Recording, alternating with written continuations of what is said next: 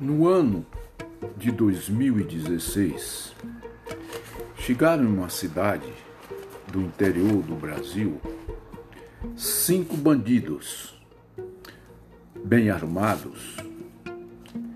Foram, primeiramente, na delegacia e pegou os soldados, que eram a quantidade de dois policiais e colocaram atrás da caminhonete.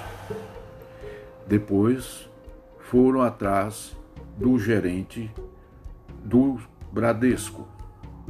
Ao mesmo fizeram com ele, amarraram e colocaram atrás da caminhonete.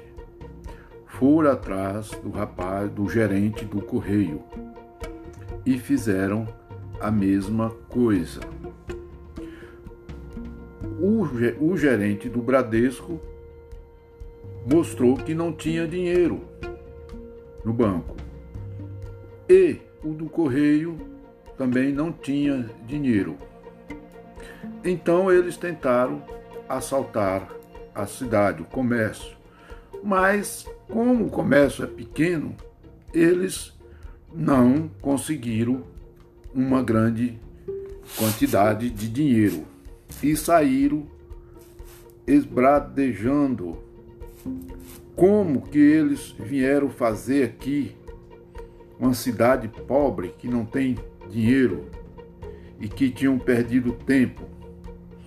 Então, com medo de serem atacados, pegou todo o pessoal, o gerente do Bradesco, o gerente do Correio, né, mais outros comerciantes, e os soldados e colocaram dentro da caminhonete e viajaram 20 quilômetros para então depois soltá-los. Esse assalto começou por volta das 8 horas e esse desenrolar veio acontecer ali pelas três horas da tarde, quando eles resolveram soltar os sequestrados. A cidade toda ficou com, preocupadíssima, né? muito preocupado o que estaria acontecendo com o pessoal que foi na caminhonete.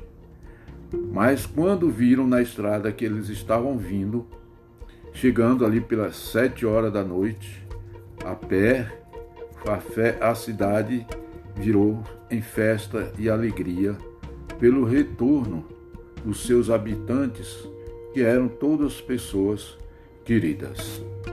Este é mais um caso que acontece no interior do nosso país.